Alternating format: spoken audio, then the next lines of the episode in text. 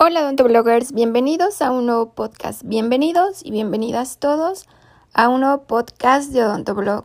Soy la doctora Paulina Toledo, cirujano dentista, y hoy quiero platicarles sobre anécdotas o cosas que no les había platicado sobre mi etapa universitaria. Como todos saben, estudié en la Universidad de Guadalajara, en Guadalajara, Jalisco, México, pero no entré a la primera. Entré hasta la segunda vez que hice trámites la primera vez que hice el examen de admisión, que es el College Board, me fue súper bien en español y en inglés, pero matemáticas no me fue tan bien. Y eso fue lo que no hizo que llegara al puntaje y no entrara. Y lo que hice fue, ese semestre que me esperé, trabajé de auxiliar contable, de auxiliar de una contadora y un tío que es matemático me estuvo ayudando todos los días, bueno, de lunes a viernes, después del trabajo, tipo 7, 8 pm, me estuvo ayudando a darme clases de matemáticas todos los días, todos los días, todos los días, hasta que llegó el día del examen de admisión, que fue un semestre después, y ¡pum! entré. Así es que no es muy, muy fuerte las matemáticas, pero con sus megacursos porque es matemático, es muy bueno en matemáticas. Y la constancia y estudiar y estudiar. El chiste es tener tu sueño, tener tu meta y luchar por ella. Y eso fue lo que hice. Dije, ok, no me fue tan bien en matemáticas, hay que ponerse a estudiar. Y estudié, estudié durante seis meses y entré a odontología. Recuerden que la Universidad de Guadalajara es una escuela, es una universidad pública, es una universidad de gobierno por eso miles de personas de aquí de Guadalajara, de alrededores, de todo Jalisco, de todo México, de otros estados de la República, inclusive de otros países, vienen a hacer el examen. Así es que miles y solo entran creo que 300, mil, dos mil, tres mil, no me acuerdo cuántos hacen el examen, de dos mil a tres mil aprox cada semestre, cada calendario y solo entran unos 300. Así es que hay que estudiarle mucho, muchas personas no entran, muchos estudiantes tienen que recurrir a universidades privadas porque no entran nunca a la, a la pública. Por lo mismo que les comento que hay muchísima gente que quiere entrar. Así es que yo no entré a la primera, pero a la segunda, ¡pum!, entré. Creo que esto ya se los había platicado, pero no me acuerdo de que yo me pagué mi carrera sola ya que mi familia pues me dijeron no podemos pagarte la universidad. Si quieres estudiar la universidad pues tienes que pagártela tú misma. Agradezco que existan las escuelas públicas como la Universidad de Guadalajara, si no la verdad no hubiera podido estudiar una carrera universitaria. Y entonces elegí odontología, ¿verdad? La más barata, entre comillas, entre paréntesis, sarcasmo, comillas y todo lo que quieran, porque como saben, odonto es muy cara, pero me las ingenié y la saqué de la carrera. Eh, pues, que ¿cómo le hice? Pues trabajé mientras estudiaba. Me la partía, me partía la madre, estudiando, trabajaba. También tenía becas que me ayudaban mucho, siempre era, pues, una ayuda en momentos de dificultad o cuando tenía que comprar material o X. Siempre era muy bueno con la ayuda de mi trabajo, lo que yo generaba, la, las becas. ¿Qué más? Pues también era de las personas que, si por ejemplo me daban la lista de materiales, iba a todos los depósitos a ver, a preguntar precios y siempre iba a donde estaba más barato, o sea, cuidaba mis pesos y mis centavos muchísimo. ¿Qué más? ¿Qué más hice para para ayudarme en la carrera. Ah, tenía muchos amigos de todo, siempre he tenido, siempre he sido muy amiguera y tenía amigos en semestres abajo y en semestres arriba, que por ejemplo si, si necesitaba una mufla y sabía que nada más la iba a necesitar para una práctica, algún amigo o amiga de semestres más arriba me la prestaba, para la práctica no la compraba y ya le agradecía, le agradecía el favor y se la regresaba. O sea, como que también hay ese compañerismo este, de cosas que a lo mejor no vas a necesitar mucho, las puedes conseguir prestadas y te ahorras un dinerito, pues la verdad, yo siempre he creído que el querer es poder. Y me juntaba con otras dos amigas, éramos tres amigas que andábamos siempre juntas. Y pues igual, ellas eran de pueblo y también pues buscaban, o sea, buscaban, no éramos como muy, no traíamos mucho dinero y pues siempre buscábamos cómo generar más. Y también, por ejemplo, cuando comíamos alrededor de la universidad, siempre hay taquita, taquitos súper baratos.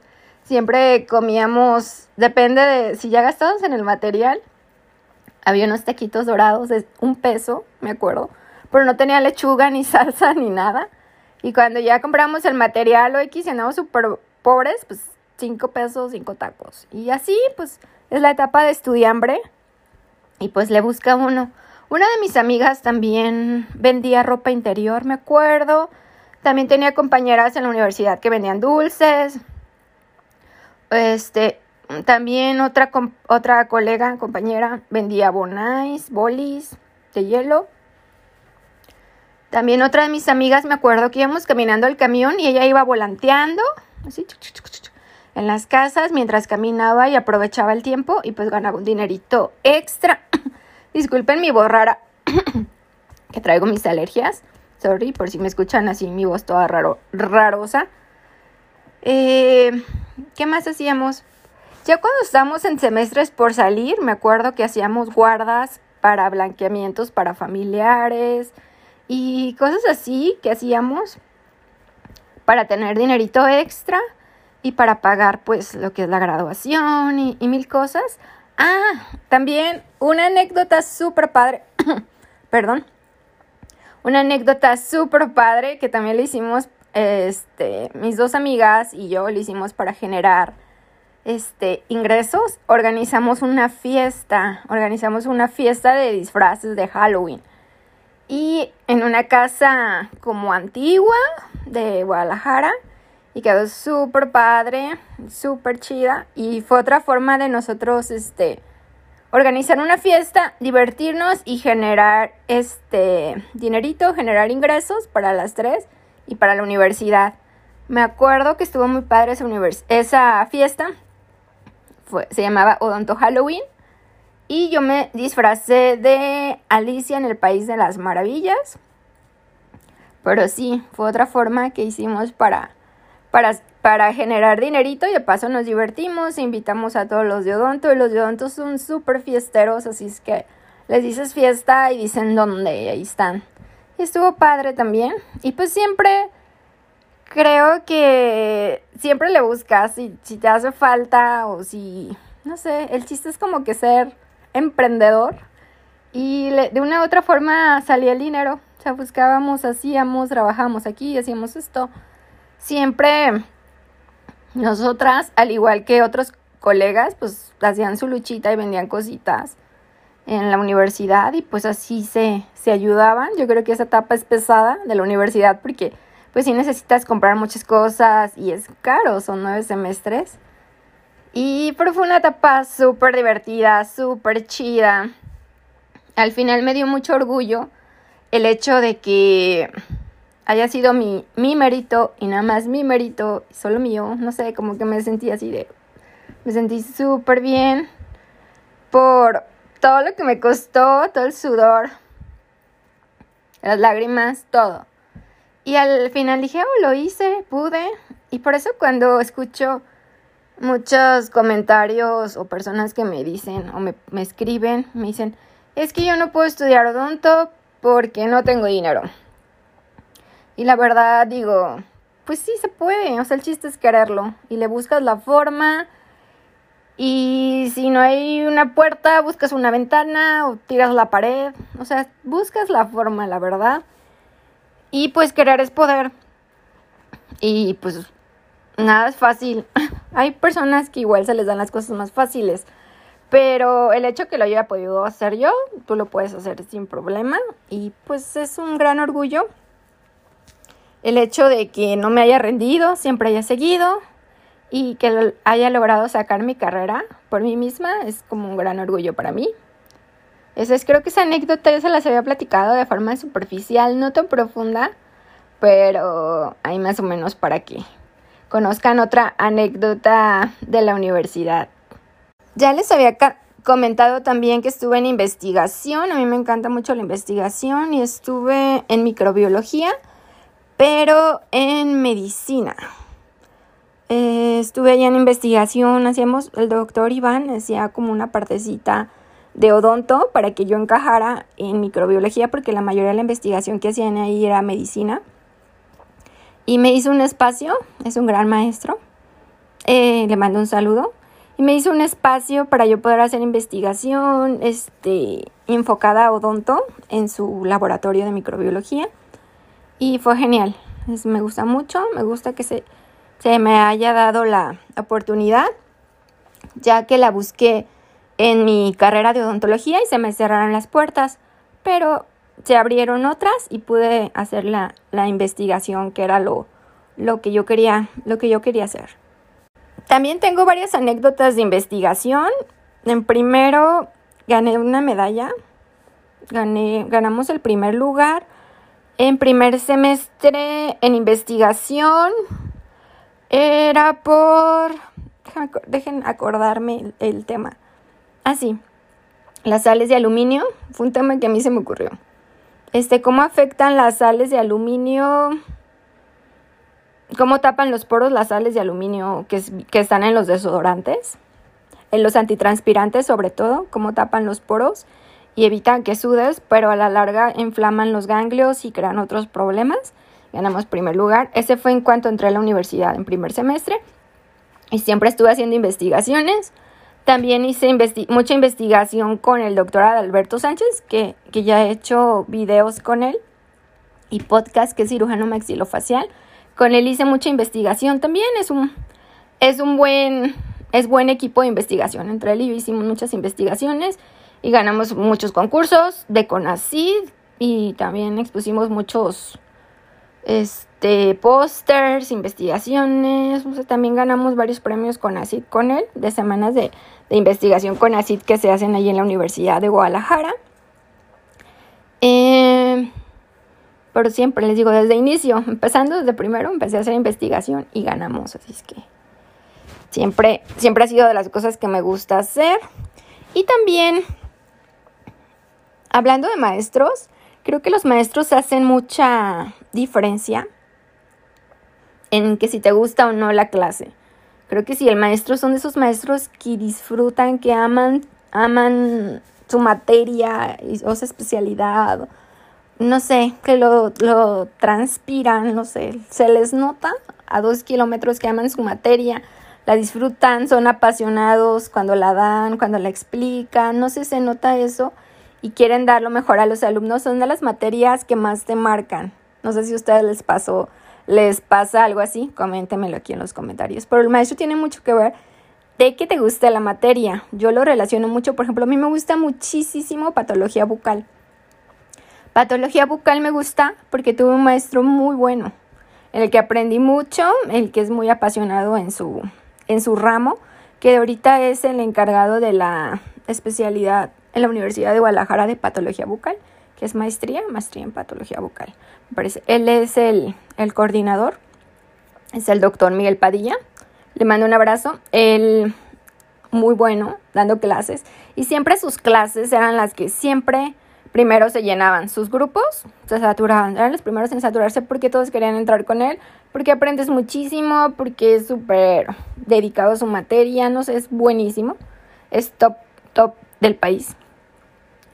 Y siempre se llenaban sus clases, así es que para nuestra, para mi suerte, que siempre se abría el calendario para los que tenían, ¿cómo se llama? Calificación más alta. Primero se abren para los de más altas, va bajando, bajando ya. A los que tienen más baja ya les va tocando lo que queden de los que dejen de arriba. Pues yo como siempre era de calificación alta, pues siempre me tocaba escoger primero. Y lo escogí, o sea, sabía, siempre investigaba con otros semestres, como les digo, a los semestres más altos siempre investigaba cuáles eran los mejores, decían, este es así, con este aprendes, este es barco, este no va, siempre te dan, te dan así los tips los que van en semestres más arriba, por eso siempre hay que preguntar, si no conocemos cómo es el maestro, cómo da la clase, hay que investigar antes de registrarnos y tomar la clase con, con tal o cual maestro. Y creo que ese tipo de maestros hacen que te guste su materia. También Pario me gusta mucho, me tiene que ver con la maestra que tuve, la doctora Rocío. Pues este tiene mucho que ver la pasión, como te la transmiten, el hecho de que ellos amen su materia y hacen que, que tú también la ames, que te guste y la disfrutes y, y sea un ambiente propicio de enseñanza. Porque también hay maestros que son muy, muy duros. Yo entiendo que, que deben ser duros porque hay muchos, muchos alumnos que se les suben a las barbas. Pero también el hecho de ser tan estrictos hacen que estés estresado en clase y que de verdad no aprendas nada. Hay que fomentar un ambiente que obviamente como maestro tienes que marcar tu línea de que yo soy el profesor, tampoco me vas a tutear o X, pero también no hacer una gran barrera, sino que hacer un ambiente de aprendizaje armónico y padre, sin que sea como que ese maestro duro que, ni siquiera te le puedes acercar para preguntar porque te da miedo.